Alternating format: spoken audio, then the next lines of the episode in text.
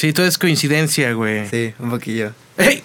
Ya estás aquí te doy la más cordial bienvenida a un episodio más de Sobre la Marcha Podcast.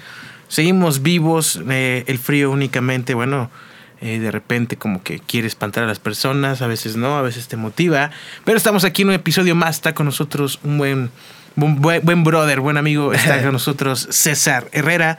Que bueno, si tú no lo conoces como César Herrera o lo has visto, el Esquirbo, ¿no? El proyecto de la, de la banda. Kirbo, Ah, ¿cómo estás? Bien, César? muy bien, muchas gracias. Un poco afónico. ¿Por eh, qué, güey? Estabas Este, gritando. ¿o Exceso de, exceso de hielo, yo creo, en, Sí. en, en- en los vasos preparativos. de- ¿Qué le metes hielo aunque haga frío? Sí, sí, sí. No, ya, ya. Te quieres refrescar.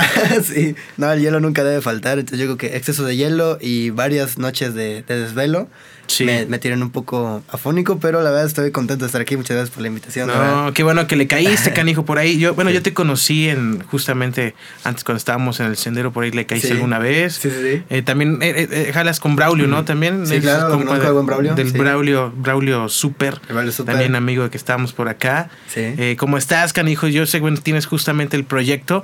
Estás estudiando ingeniería en, en audio y producción Así es, musical. sí. Es una carrera que, bueno, no sé cómo la, la aprecies hoy en día. Justo ahorita, bueno, aquí en Jalapa que tenemos eh, muchos proyectos musicales. Claro. Una cosa es la, la música, pero mucho está también el trabajo atrás, ¿eh? ¿no? O sea, la cuestión de la producción, eh, la grabación y, y- y todo ello. Bueno, ¿por qué? ¿Cómo es que lo, lo concibes, no? ¿Cómo ves es- esta, esta situación de estudiar una carrera como tal, no? Porque te lo digo porque igual en Facebook, perdón, en YouTube ahí está que el Sí. tutorial de lo que sea, ¿no? Pero Sí, obviamente claro. no es lo mismo que meterte a, a una carrera, ¿no? ¿Qué Claro, te llevó a ello? Pues mira, yo soy instrumentista desde hace cinco años aproximadamente. Yo empecé con la guitarra como todos, eh, pero poco a poco me enamoré del bajo, porque pues como siempre la banda necesitaba un bajista en su momento, la banda de covers. Entonces pues me pasé al bajo, yo dije, "Nah, es la guitarra que no se escucha, ¿no? Me están mandando el, el instrumento más culero. No. Eh, pero al final, exacto, así yo me, me quedé enamorado del bajo. Entonces yo quería ser, siempre me ha gustado la música y siempre me he sentido muy conectado a la música. Tienes 21 años, o sea, que 21 por ahí de los 15, 16 fue que empezaste a tocar, ¿no? De hecho, muy, muy, ajá, sí, más o menos desde los 16, sí, 16 más o menos, 17, tal vez son cuatro años, pero sí ha sido este muy poco en comparación a, a muchos de mis compañeros y de gente que conozco que lleva años y la vida en, en la música. Pero la verdad es que yo siempre me sentí muy conectado a la música, pero yo no daba el ancho para estudiar un Yasub o estudiar una carrera. ¿Por qué dices de eso, música. cabrón? Ponte Pues, a prueba. bueno, sí, nunca la verdad, nunca me puse Sí. a prueba. Pero le saqué, la neta, me dio, me dio, me dio miedillo. Y entonces, cuando llegó el momento de elegir mi carrera profesional, no me quise aventar a estudiar música profesionalmente porque una, yo no me veía como conservatorio eh, aprendiendo partitura y así, porque no era como lo que a mí me llamaba la atención realmente. Yo sí quería hacer lo mío, hacer ya te gustaba, o sea, ya sentías un, valga la redundancia, Sí. un gusto por la música. Claro. En ese entonces, justo en la prepa, eh, Sí. ¿tú qué escuchabas, no? ¿Qué te llevó también? Porque eso bueno, me causa Sí. curiosidad, porque, bueno, es- es- estás joven, es- es- estás chavo, por decirlo así. Ah, ya no, ya no. Pero, o sea, estabas, te tocó el apogeo de- del reggaetón, ¿no? Y, bueno, Claro, sí. eh, la, la música que tocas no, va por ahí del reggaetón, no. que a lo mejor... Yo, yo, yo doy la pinta de, de hacer reggaetón. de repente. nah, nah, nah. Bueno, has cambiado de look también He y cambiado todo, de look ¿no? de veces. Pero, Ajá. este. No, pues yo, yo, por ejemplo, en cuanto a mi acercamiento musical, siempre he tenido tres exponentes eh, muy importantes en mi vida. El primero y de toda la vida fue mi papá. Mi papá, yo tengo muchos recuerdos de él y yo haciendo viajes de carretera muy largos, porque él por su trabajo viajaba mucho y muchas veces la forma de yo estar con él era viajar con él. Tú eras el copiloto que tenía que tenerlo despierto, ¿no? Y, sí. y la música me imagino que era un elemento Sí, primordial pues, para esos viajes. En aquel momento me acuerdo que él tenía un Chevy, fue su primer carro un Chevy y era una memoria USB llena No, de claro. canciones y dentro de esas canciones había un poco de Red Hot Chili Peppers, de Ah, Arcade qué buena Fire, banda, sí. o sea, había un poco de, de esa vibra rockera ya medio dos milera y medio noventera. Entonces como que ese fue mi primer acercamiento de repente. Yo tengo muchos recuerdos de ir en carretera escuchando Snow de los Red Hot Chili Peppers, escuchando el disco de The Suburbs, que es de mis discos favoritos de Arcade Fire Sí. eh, escuchando como ese tipo de, de como rock alternativo, de repente de estos eh, Kings of Leon también, como mucha música en inglés que a él le gustaba. Y ese fue como mi primer The Cure. The Cure y U2 también son de las bandas favoritas de mi papá. Y ese fue como mi primer escarmiento, digo, o sea, acercamiento, perdón. Así te castigo, escucha esto. Sí, mi primer castigo, no, perdón, acercamiento a la música por ese estilo. Luego yo en la, en la prepa conozco a un amigo que ahorita ya no somos tan frecuentes, pero en su momento éramos muy frecuentes, se llamaba eh, Oscar, y él me enseña otro estilo de música. Me enseña todo esto que es como un rock alternativo más, más nuevo, más, más este, todo lo que fue Arctic Monkeys, The Strokes, Daft, Punk, que bueno, a lo mejor no es tan nuevo, pero era eh, esta vibra como indie alternativa de repente. Y luego, bueno, yo también tenía conocimiento musical de, de la música mexicana por, pues, por la vida mexicana de familia, banda, eh, baladas, eh, clásicas, oldies, bolero, todo eso lo tenía yo como muy, muy de, de, haberlo escuchado y de identificar como en cualquier noche, fiesta, lo que sea que escuchas música que de repente salsa y así, pues la identificas. Pero mi tercer exponente fue de mi mejor amigo Lalo. este, él fue el que me dio como ese acercamiento también a la música tanto setentera y sesentera del rock clásico de Doors, este, como esta onda ya de repente más rock en inglés y en español.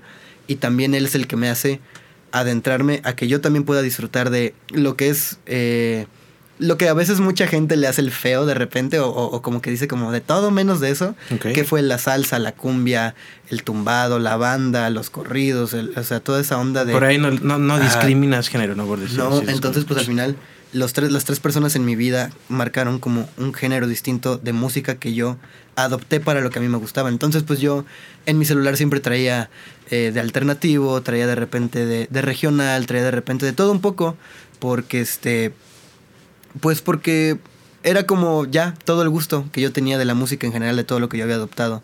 Y obviamente pues ya llegó un punto en el cual yo dije, bueno, o sea, ya me cansé también yo de escuchar lo mismo. Eh, más, más, quiero más, o sea, música nueva. ¿Qué está haciendo la gente hoy en día? Quiero música, pero quiero música actual. O sea, es como que yo siempre he sido mucho de... O sea, sí escucho música de repente de años, pero yo quiero ver qué está haciendo la gente ahorita. A mí me interesa saber o sea, así como yo hago mi música o empecé a hacer mi música, ¿qué está haciendo el, el, artista local de al lado? ¿Qué es lo que está haciendo y cómo lo está haciendo? Yo quiero... O sea, en ese entonces también te, empezaste a involucrar un poco en lo que es la, la escena de Jalapa musical pues, o ya más reciente que... Mm, creo que es, es, más reciente eso, ya como más en este año, por ejemplo. Pero antes sí era como de buscar discos de repente de bandas que, que yo no topaba, al menos en aquel momento, que era como, a ver, este disco de, de esta banda, a ver... Que te apoyabas mucho también de, de, la plataforma, no sé si Spotify, escuchas tú ahí lo que te recomienda, novedades. Sí, yo, yo en, en, Spotify, primero estaba yo en la ya difunta plataforma que era Play Music, que era naranja, una, era la de Google. la de Google, ajá. Esa pues ya después se volvió la de YouTube Music. Ah, claro. Pero yo ya no me quise, ya dije, ah, YouTube Music qué. Y entonces pues ya me pasé a Spotify porque me, me, llamaba la atención toda la personalización de las playlists y de cómo te recomendaban de repente sí, Spotify, sus algoritmos, de, acuerdo a tus gustos. claro. Entonces pues ya empecé, me, me descargué la aplicación, eh, plan de estudiambre y, y, a, y a pagarlo. Nada, pues sí, pero te da, te da. Y esto entonces, este gusto por la música que, eh, como dices, a lo mejor no querías eh, meterte de una forma tan, tan no cuadrada, pero en cuestión de, de teoría musical o música como tal, te llevó a estudiar la producción e ingeniería, como ha sido también para ti, ¿no? E, e, esa apertura, ¿no? Que te ha dado más visión o cómo ha sido también esa experiencia.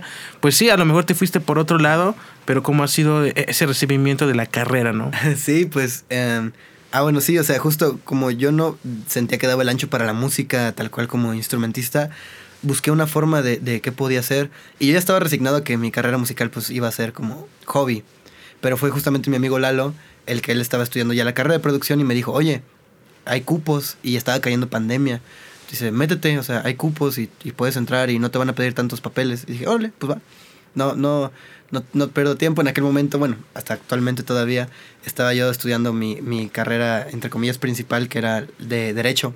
Ah, ok, estás estudiando dos carreras. Dos carreras actualmente. ¿Y ya acabaste o qué? ¿O eh, ¿Cómo vas estoy ya un año, estoy un año. ¿Y cómo te sientes así? ¿Y qué te llevó? ¿Por qué ah. derecho? Y aparte música, güey. no soy abogado, eh, para nada. Pero eh, pues para que estés ahí con tus derechos de tus canciones, ¿no? También puedes irte fue, por allá. Fue más que nada por eh, como el gusto de mi papá. Él quería que, pues lo típico, que no fuera yo a pasar la famosa hambre que pasan los artistas.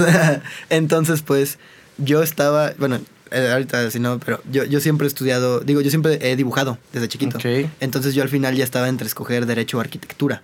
Yo iba a ser, yo iba para arquitectura, pero yo, yo llevé durante toda la prepa dibujo arquitectónico y dije, ala, creo que esto no me encanta. No era para ti. No, porque era mucho estrés para mí. eh, todo lo que es como el eh, ashurar, todo lo que es como los escalímetros, toda esa onda de ser tan preciso con los, con los trabajos de los, de los, de los planos.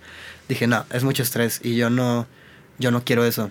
Yo quiero algo que, que sea, pues que esté chido, que me la pase bien. Y derecho, pues siempre me ha gustado leer, siempre me ha gustado como, ah, pues, no sé, como, ajá, leer la oratoria, redactar. Entonces, pues al final como que derecho fue la otra, la, la, ya la de por descarte. Y te encontraste ahí un gusto, o sea, si te gustó. Derecho, te ves por ahí en el futuro ahí Um, litigando que. No, para nada. O sea, yo en derecho, por ejemplo, lo que más encontré que me gustó fue la historia, la historia del derecho, el derecho romano, este, la historia de las constituciones. Se me hacía interesante, pero porque a mí siempre me gustado la historia. Oh, ya. Entonces, eh, en ese punto sí le encontré el gusto al derecho. Pero yo ya estaba resignado ahí por el 2019 a que pues, yo iba a ser un abogado ya. Y encontraste, vaya, Ah. tú también estás a la par de.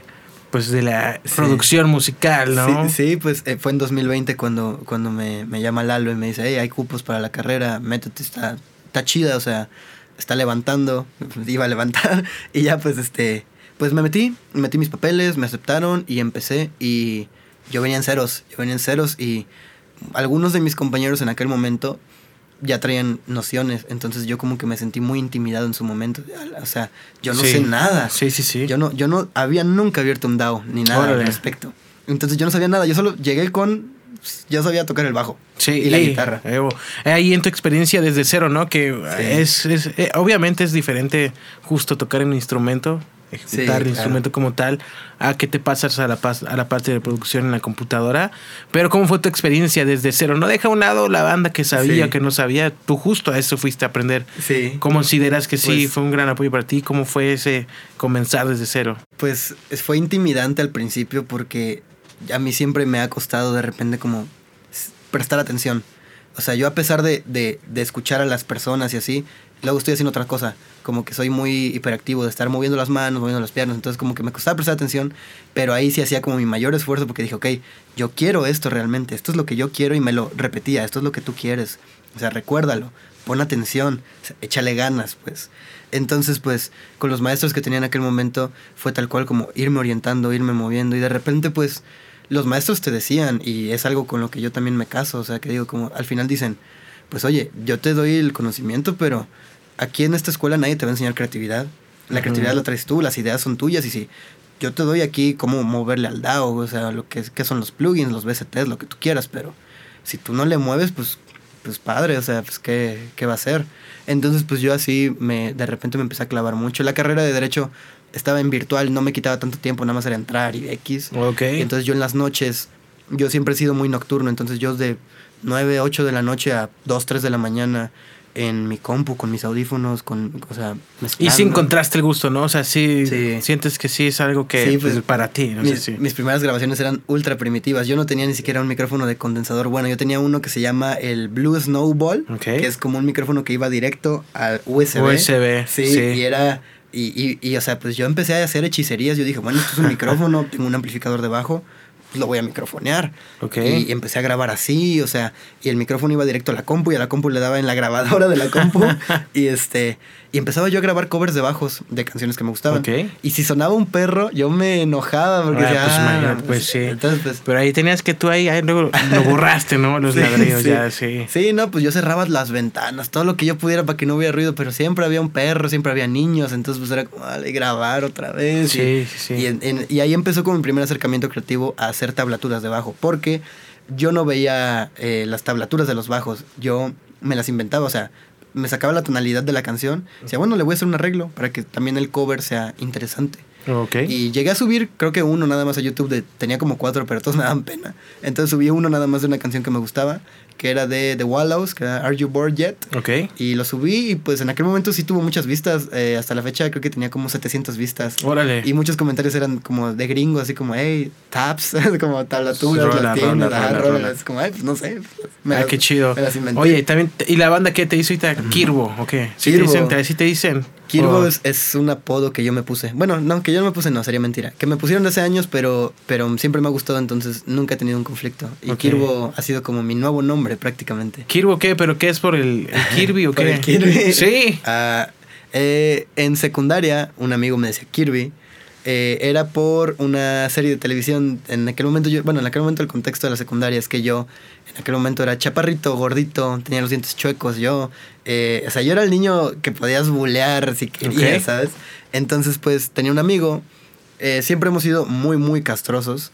Son castrosos Sí, la banda. siempre, siempre. Siempre hemos sido como de te tienes que aguantar vara, pues somos castrosos. Y él me empezó a decir Kirby por una serie que se llama Sicky Luther, donde había un niñito chistoso, gordito, que era como el gag de que siempre traía comida y se la tiraban. Era como, como lo chistoso de ese niño que, que, que sufría por la comida. Decía Kirby Cheddar. Entonces empezó a decir Kirby por el parecido que tenía ese niño. Oh, ya. Y eh, empezó a, a- a- O sea, todos me empezaron a conocer como Kirby, todos me decían Kirby, y ya era como. Inclusive con las más grandes y con los más chicos, de, él es Kirby, él es Kirby, Kirby. Y de repente una amiga, un día como que nada más, o sea, como en el juego de palabras, nada más le cambió la I por la O, y pues, ah, el Kirby, el Kirbo. Ahí está el Kirbo, y Ajá. que ahora se evolucionó tu proyecto El musical, Kirbo, ¿no? eh, También. Sí. Donde hace poco, justamente, estamos ya a nada de llegar a, a noviembre. Y ahí viene noviembre 28, ¿no? Ay, ay, la conexión, Ah, que es una, conexión. una de los sencillos, uno de los temas con los que pues has estado eh, presentando tu proyecto. Que hecho, es. por ahí me, me compartiste el video y lo, lo había checado, está muy chingón. Sí, una, ¿te anim- una animación ahí con el barquito de, en Veracruz, Sí, ¿no? el, el ¿Cómo- barquito, el barquito 28 de noviembre. Sí, el 28 de noviembre, ¿cómo nació? ¿Cómo nació Um, ese? eh, cuando comienza el video ves que sí. tiene ahí un, un- un- Un barco. un barco, ¿no? Tiene Es- ahí el, es barco- encuadre del ¿es un barco real o Ese es falso? barco real. Esa es la pregunta porque sí parece real. Sí, güey. ok, y dije, ok. ah, perro, ¿qué tiraron el dron o qué? Y ya nada más animaron el, el agua.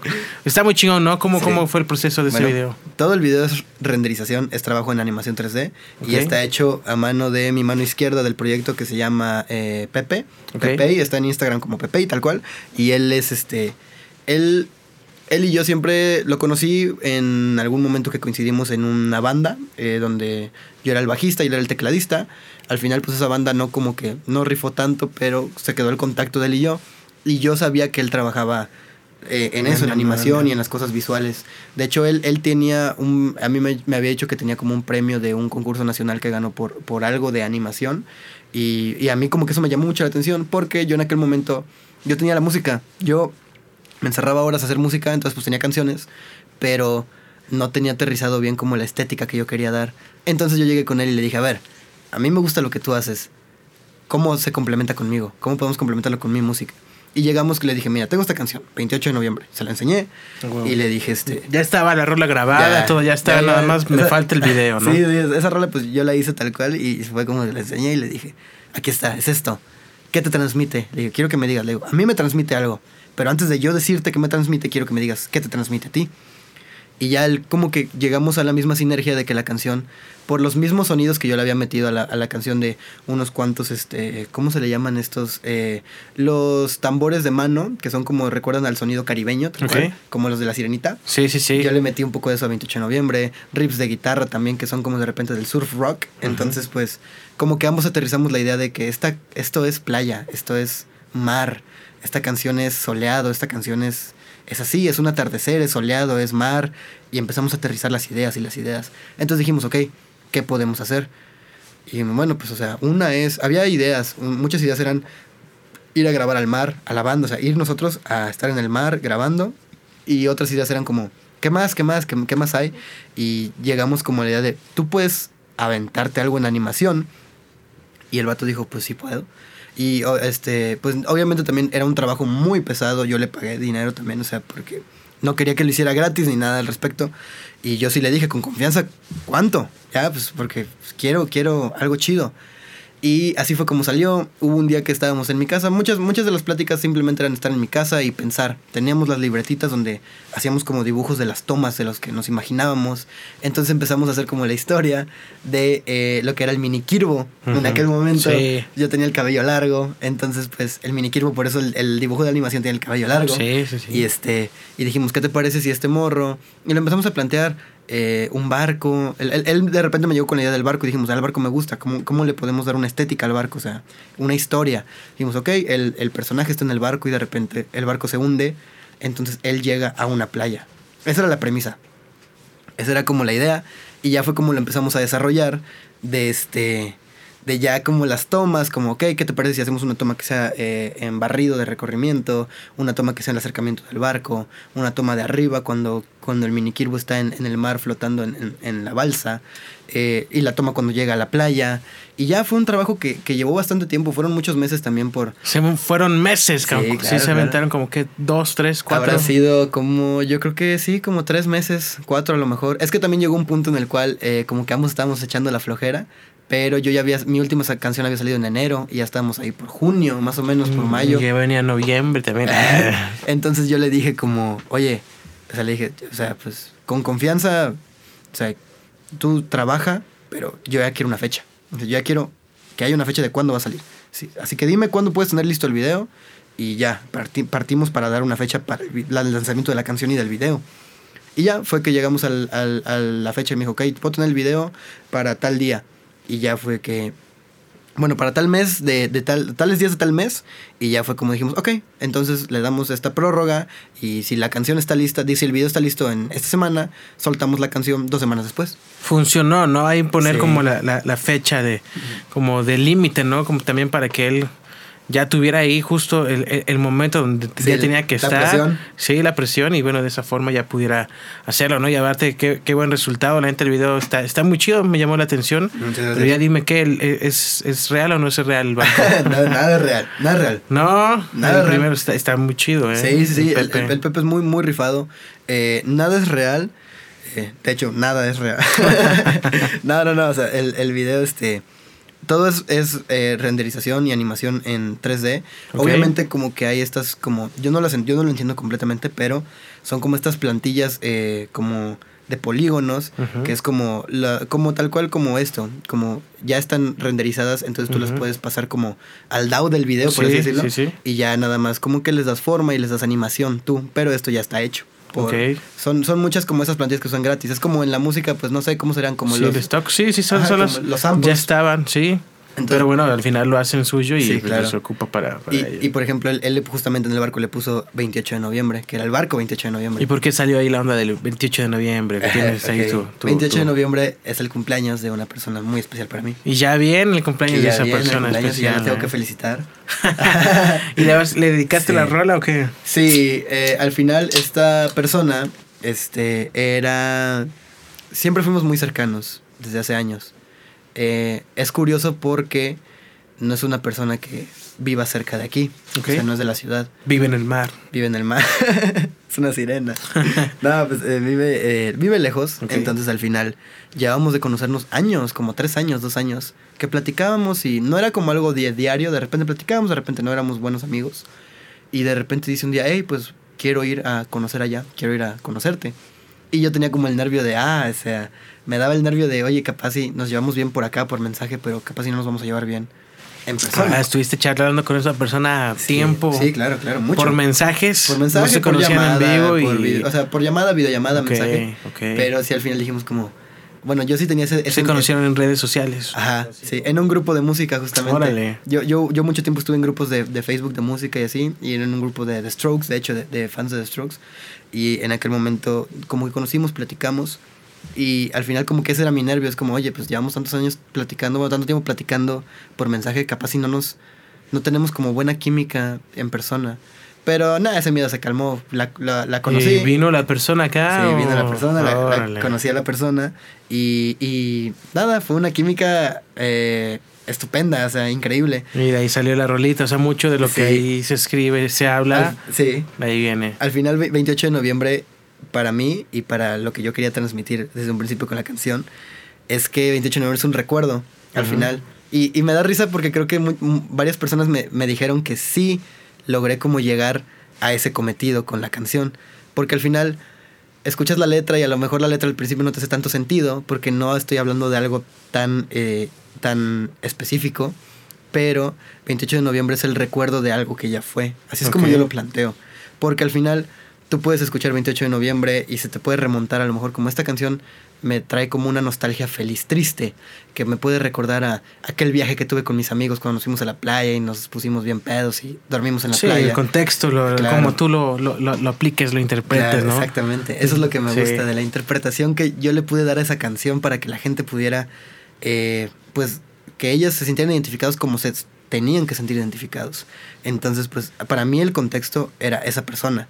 E, esta persona vino un tiempo eh, determinado, o sea, vino dos semanas, tres semanas, estuvo conmigo, nos conocimos, tuvimos muy buena química y se fue.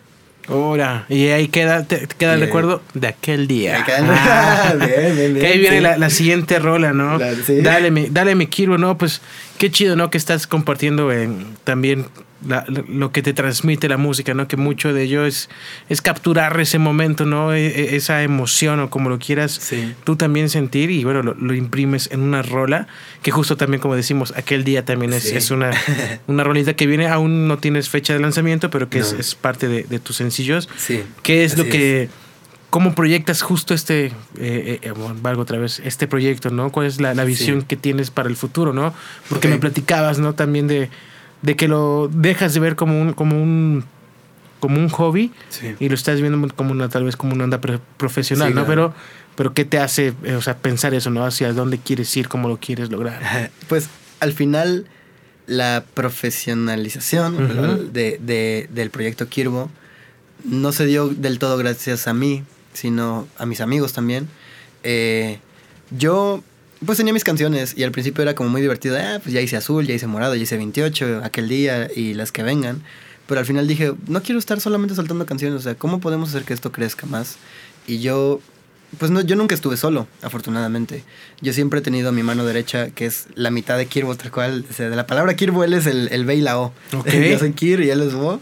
Y es este Lalo, tal cual. Lalo, ahí está Lalo. ah, pues ahí está el buen Lalo, lo saludamos. Un saludo a Lalo, qué chido. ustedes, no lo ven, pero ahí está. Ahí está Lalo, sí. Y, Lalo es este. Él dice que eres el verdadero Kirbo, tal cual. Eh, va evolucionando, ¿no? Y así, a ver quién le toca hacer el Kirbo. Lalo es mi mano derecha porque él me ha apoyado él es, él es instrumentista desde, desde niño, de toda la vida. Entonces, pues, eh, nos conocimos en la prepa y tuvimos muy, muy buena química desde un principio y como que nuestra amistad se dio tan natural que de repente ya éramos como mejores amigos y ni nos dimos cuenta. Entonces, pues, nuestros caminos se llegaron a separar en algún momento porque él siguió en la música y yo me fui a derecho. Pero luego seguimos aquí y yo le conté que yo ya quería mi proyecto de Kirbo, que yo ya quería hacer mis canciones.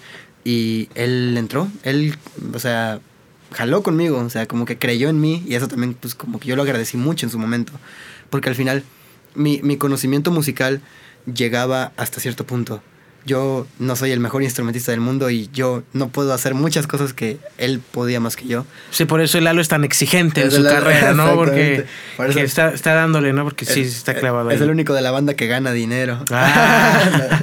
no, sí, pues está bueno, ¿no? Que lo estén proyectando por ahí. ¿Con qué complicaciones te has encontrado ahorita? Porque pues también no es tan, tan, tan fácil y como dices, también el dinero es un factor para inversión y también para proyección, pero ¿cómo te has mm. encontrado algunos bachecitos o... Yo creo que los, los, principales baches del proyecto han sido que somos muy ermitaños de repente. O sea, nosotros no hemos salido a tocar tantas puertas, por ejemplo. O sea, a lo mejor lo que ha podido hacer, haber sido Kirbo un poquito más grande, no lo ha sido porque nosotros somos muy músicos, somos muy productores y somos muy estar encerrados haciendo. Entonces, cuando llega la otra parte que es las redes sociales, la promoción, hacer todo el, trabajo de, de, caerle bien a la gente, pues como que no lo hacemos tan bien como quisiéramos. O sea, yo, yo, nosotros, no, nosotros somos muy transparentes en ese aspecto de no agarramos la cámara y decimos, eh, ¿qué onda? ¿Cómo andas? Y, y, fingimos ser alguien que no somos. O sea, yo, es, o sea, es lo que yo siempre les dije. Yo no quiero que, que mi público, que a la gente a la que le guste mi música, tenga un mal concepto de mí yo como soy contigo y como soy con Lalo y como soy con todos, quiero ser también con la gente que le guste mi música. En ese sentido, mi Kirbo, ¿cómo te gustaría justo proyectarte? ¿no? ¿Qué imagen te gustaría que, que, que, capte el, público y la gente que pues, te conoce o te escucha por tu música? Sí, pues a, mí me gustaría que la gente eh, cuando escuche mi música pueda como empatizar con lo que yo sentí cuando las estaba haciendo. O sea, yo, yo, yo con, mi, con, con mi público, con, con la gente que me escucha, siempre he querido tener como un poco ese acercamiento a esa, a esa in- intimidad de, de hacerlos un poco parte de mi vida privada, porque pues mi vida privada es producir y hacer música. Sí. Entonces, no me gustaría yo nada más llegar con, con mi público y decir, hey, aquí está el nuevo disco, dense, ya, escúchenlo. Me gustaría que también ellos fueran como más parte del, del, del proceso. Por ejemplo, esto es algo que no mucha gente sabe de 28 de noviembre, pero yo para esa canción eh, le pedí a mucha gente que hiciera coros. Mucha gente de, de amigos y de, y de gente que escuchaba mi música. Un día publiqué en Instagram, estoy haciendo una canción y quiero gente que esté dispuesta a grabarse un coro. Por WhatsApp, no hay problema. O sea, no tienen que venir al estudio a grabar.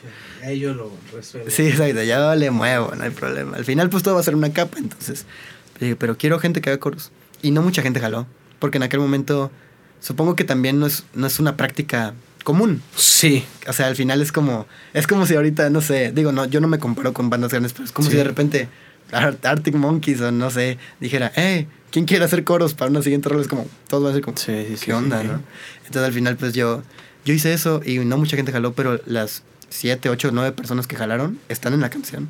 Sí, o sea, los que los que lo mandaron ahí Claro, está en la rola, sí. ¿no? Y ahí está el crédito. Sí. Coros por tal, Sí. tal, tal, tal. Sí, y, y justamente, o sea, y esas personas yo las tengo también muy presentes, porque, por ejemplo, ahorita para otras canciones nuevas que todavía no van a salir, volví a hacer lo mismo y los volví a buscar a ellos, porque ellos apoyaron eso, esa dinámica cuando era más chiquito el proyecto. Y ahora que ya creció un poquito más, más gente jala, pero yo le di la prioridad a los que jalaron al principio. Ya, qué chido. Sí. Oye, y ahorita que dices que, que, que la banda es ermitaña, ¿no? Que a lo mejor está. Les Mm. gusta mucho estar dentro del estudio y todo. Pero en cuestión justo de, de lo que es pues shows y todo, yo he visto por ahí también que han tenido un par de presentaciones aquí en Jalapa. ¿Cómo ha sido su experiencia como banda, no? Ahí con, con las tocadas, ¿no? Eh, ¿Cómo reciben, el- cómo ves el recibimiento del público? ¿Cómo han sido justamente las sensaciones de tocar en vivo? ¿Cómo, cómo lo disfrutas? ¿Cómo está? ¿Cu- ¿Cuántos, ¿Cuántos toquines crees que hemos tenido así? Más o menos. Pues unos, no sé, unos cinco. ¿Cinco? Sí. Número final. Ah, de- desde que conozco, güey. Sí. Tómale, tómale. Ah, son, hemos tenido nada más tres presentaciones. Ah, mira, le, le, le gané. Dos. Bueno, ah, sí. no. Sí. Hemos tenido tres presentaciones. Ah, han sido chistosas, la verdad. Am, nosotros sí, somos muy ermitaños. Eh, tuvimos también como ciertas discrepancias en cuanto al grupo por las presentaciones en vivo. Porque no habían sido lo que habíamos esperado. O sea, nosotros no somos el mejor proyecto de Jalapa ni nada al respecto. Pero le tenemos mucha fe a que las canciones son muy buenas. Y los toquines que tuvimos han sido curiosos de repente. O sea, ha sido divertido el todo. Yo lo he disfrutado, yo disfruto mucho tocar en vivo, la verdad.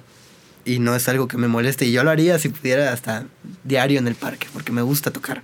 Es lo que a mí me gusta. Pero los toquines con los que hemos estado han resultado como no ser tan chidos para nosotros. Entonces, por ejemplo, ahorita en este tiempo que no hemos tenido un toquín desde junio, nos quisimos dar un poco ese stand-by de ya no hay que cagarla. Ya no hay que cagarla en agarrar eh, algún toquín que no nos parezca conveniente para el proyecto porque creo que nada más estamos yendo a quemar las rolas. Entonces dijimos como, mejor vámonos a stand-by, enfoquémonos en lo que en verdad somos muy muy aterrizados, que es en las producciones, en la música.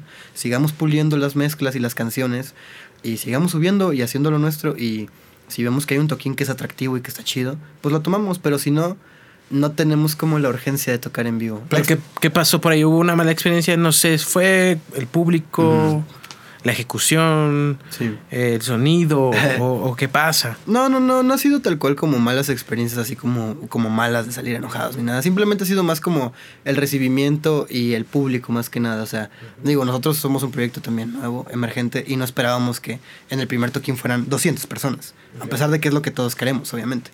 Pero sí ha habido como esas veces en las que sí dijimos como en algún toquín como, chale, pues no vino tal cual como, como nuestro público neto, ¿sabes? Como la gente que de verdad venía a escucharnos a nosotros, eh, no está aquí, no está muy lleno, estamos quemando un show nada más, entonces dijimos como, chale, pues creo que, o sea, no está chido, no lo disfrutamos tanto y, o sea, no- nosotros somos muy, o sea, entendemos también que, que así pasa, que son toquines buenos, toquines malos, pero también dijimos, yo creo que también ahorita que el proyecto sigue estando un poquito temprano, nos podemos esperar un poquito más. Y si viene un toquín que esté chido, algún conciertillo, pues lo tomamos, que nos, que nos, que nos venga como conveniente también en cuanto a, en cuanto a nosotros y sentirnos cómodos, porque al final la banda, pues no somos cuatro, de hecho somos seis miembros en la banda. Oh, ya, ya. Entonces, pues al final, yo siempre, son, son, son todos mis amigos y yo siempre llego con ellos y les digo, hey, yo quiero que se sientan también cómodos con lo que vamos a hacer. O sea, no quiero yo ser el autoritario de la decisión.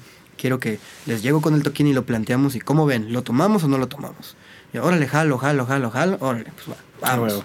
Porque al final, un- varios de, de los tres toquines que tuvimos, dos los agarré yo y me arrepentí de haberlos agarrado. Bueno, no, no arrepentirme, pero sí como que dije, chale, creo que yo sentí que les quedé mal a mi propia banda. Porque ellos no se veían tan satisfechos porque muchos de ellos de, la, de mi banda tocan más que yo. Y yo solo estoy para Kirbo. Porque es mi proyecto y es mi prioridad. Entonces al final como ellos también tienen otras chambas donde a lo mejor también tocan y, y- y- y ganan más dinero y así, al hecho de, de haber habido como dos toquines que no fueron tan chidos, yo sentí que les había quedado mal a ellos y por eso como que me arrepentí un poco con ellos y me sentí mal. Entonces Entiendo. dije, de ahora, en, de ahora en adelante quiero que seamos también como ese equipo de toquines, los ponemos en la mesa y cómo ven, ¿vamos o no vamos? Qué chingón, mi Kirbo. Sí, sí, sí, es eso. Y justo también hay que disfrutar los shows, ¿no? Sí, claro. Por se hizo que haya una persona mientras tú y tu banda lo estén disfrutando, ¿no? Valdrá la pena y de ahí el resto, pues es trabajo de ustedes para que el siguiente haya Claro. dos o cinco, o quince, veinte, doscientas y se arma, ¿no? Yendo por ese camino, Kirbo, César, ¿qué crees que es lo que hace diferente lo que es la, la, la esencia, el alma de la banda, ¿no? Lo que es Kirbo, ¿qué crees que tú de- me dirías, eh, escucha esto porque es esto, ¿no? O sea, ¿qué, Sí. qué- qué- qué crees que lo caracteriza? Am, no, no quiero decir así, "Ah, mi proyecto es muy diferente ni nada. Creo que también Kirbo está chido, a mí me gusta el proyecto, porque somos muy honestos con las cosas. Y no solo yo, los miembros de la banda y todo el equipo. Somos muy honestos y es lo que te decía, así como somos en las redes, somos con todos porque creo que es importante esa transparencia de, de no fingir algo que no eres. Exacto. Entonces, pues al final de hoy, como estoy aquí hablando contigo, voy y escribo en Instagram o voy y hago un live. Y siempre yo pongo por encima de todo el pasarla bien y el pasarla chido y el que todos disfrutemos de todo al final, de la música, de la, de la esencia del proyecto. Entonces, lo que a mí me gusta que nos vuelve a lo mejor un poco diferentes, entre comillas, es que todos somos amigos. Todos somos amigos de la prepa, todos nos conocimos de hace años. Entonces, al final, como que tenemos esa química de repente de de estar cotorreando y hacer lives en directo en Instagram y, y somos tan naturales que eso es como lo que de repente tiene el encanto y pues y si yo te dijera por ejemplo de la música pues no sé. Creo que al final mi música también es un poco em, popera de repente y es lo que me gusta. No no me no me quiebro tanto como en el sentido de de hacer música tan complicada. Y en, un, Sí. y en una ciudad que está llena, por ejemplo, de influencias del jazz, influencias del blues, la escuela del jazzub, la escuela de música de eh, la, la Orquesta Sinfónica de Jalapa, eh, como que no es como que yo quiera decir, eh, venimos a hacer algo distinto, pero sí fue como esta vibra de de repente como, hey, hagamos música popera, vamos a, pasarla chido, vamos a, a, a divertirnos y vamos a hacer rolas, este, pues así disfrutables, que tengan riffs así tranquis, smooth, o sea, que tengan como esa vibra de repente más tranquila de, en, en comparación a, a mucha música que yo he escuchado de repente. Ah, muy bien, Kirbo.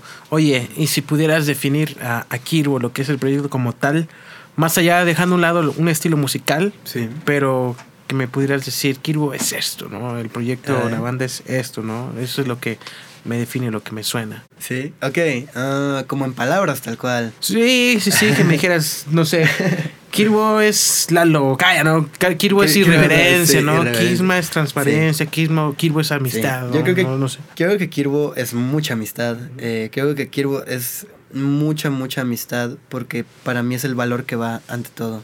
Porque este, yo no podría ser Kirbo solo. Yo Kirbo, ahora Kirbo no solo soy yo. O sea, Kirbo ya dejó de ser mi apodo y se ha vuelto ahora en parte de un pedazo que tiene Lalo, un pedazo que tiene Pepe, un pedazo que tienen los demás miembros de la banda. Y ahora todos somos Kirbo al final. Suena como, eh, todos somos Kirbo. Entonces, pues, Kirbo siento que es mucha amistad, es mucha honestidad también, mucha transparencia en ese aspecto de, de lo que te digo, de ser honestos con quién eres, a tus valores y hacer lo que en verdad eres sin, sin, sin pintarla bonito, sin, sin yo ir y, y disfrazarme de otro personaje para, para hacer las cosas. Simplemente soy yo y así como me pueden topar en la calle, me pueden topar en las redes y sigo siendo yo. Entonces creo que en ese aspecto Kirbo es mucha transparencia y Kirbo creo que también es mucha, mm, no sé, como mucha esencia, mucha identidad. Yo, yo parte de, de muchas cosas que yo he visto también como con algunos proyectos es que carecen un poco de esa identidad, de ese, de ese algo, de ese como, hoy te falta como amarrar tu personalidad artística para yo sentir que de verdad estás conectando con la gente. Y al menos yo personalmente siento que Kirbo tiene como esa identidad de ser muy transparente y de tener como esa vibra ya, que esa vibra ya la plasma, que la esencia de las canciones de Kirbo y de la música en su, en su misma esencia, que todas te pueden recordar a lo mismo, porque ambas, porque todas vienen de las mismas, del mismo grupo de personas y por eso mismo siento que está muy aterrizada la esencia en ese, en ese aspecto en comparación con, con, con muchas música, con mucha música que yo de repente me he topado. Ok, no, pues qué, qué chingón, ¿no? Y se notan en, en, en tu platicar, mi, mi César. Pues yo creo que ya casi, casi, casi estamos llegando al final de, de, de, para- de esta charla. Sí.